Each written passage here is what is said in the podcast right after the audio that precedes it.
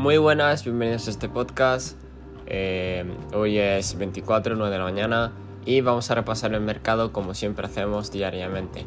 Y bueno, vamos a empezar con algo que me ha sorprendido bastante que es Bitcoin, el cual tocó por la noche los, los 36.000, la verdad es que bastante. Y bueno, eh, ¿qué puedo decir? Voy a hacer un vídeo al respecto porque estamos en una situación bastante confrontada, ¿no? Por así decirlo. Eh, tengo que explicaros que yo, bueno, pues lo voy a explicar mejor en el vídeo, ¿no? Pero eh, no pensaba que iba a superar los 32, la verdad. Em, evidentemente eh, sigo dentro, me refiero. Yo compré desde los 21, 16 y, más bajo. Así que no, no tengo problema porque suba, que por mí si quiere hacer bull market ya, pues que lo haga. Eh, pero, pero eso. Entonces, vamos a ver esto en otro vídeo, lo publicaré en Twitter eh, y no sé si en YouTube, pero lo voy a dejar para el vídeo, ¿vale?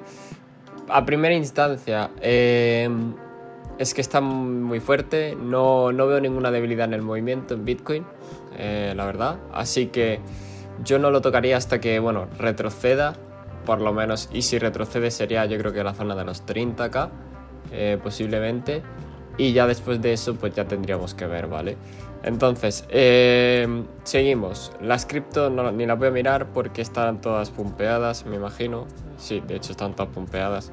Es verdad que hoy tienen porcentaje negativo por la mecha que dejaron, pero bueno, están todas pumpeadas. Me voy al Nasdaq. Que bueno, el Nasdaq y el SP son los que peores pintan con respecto a Bitcoin. El, el Nasdaq, por ejemplo, eh, sí que es verdad que se comporta de mejor manera porque aguantó la zona de los 14.500 y, no tiene mucha fuerza de caída, por lo que veo. Así que si aguanta esa zona, pues eh, será bueno para, para, rebote. Mientras que el, el, SP sí que está bastante, bastante peor, ¿no? Eh, bastante peor en términos de estructura. Los 4200 lo sigue intentando aguantar. Sí que cerró ayer con una vela bastante, bueno, mm, normalita, fea por así decirlo.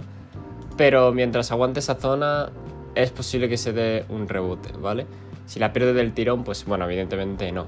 Como escenario principal, mmm, yo personalmente me esperaría. Me esperaría a ver cómo, cómo siguen reaccionando. Eh, yo creo que están en un patrón de rango caída, entonces en esa zona ya, ya podéis esperar lo que puede pasar, ¿no?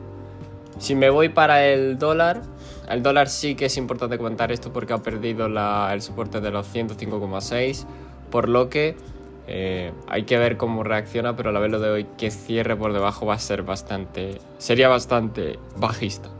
Y por último el oro, el cual, bueno, sigue sigue fuerte, realmente. No, no, estamos viendo un rechazo importante. Sí que es verdad que yo creo que ya se está acabando ese movimiento al alza. Pero, pero lo, vamos a dejar, lo vamos a dejar ahí.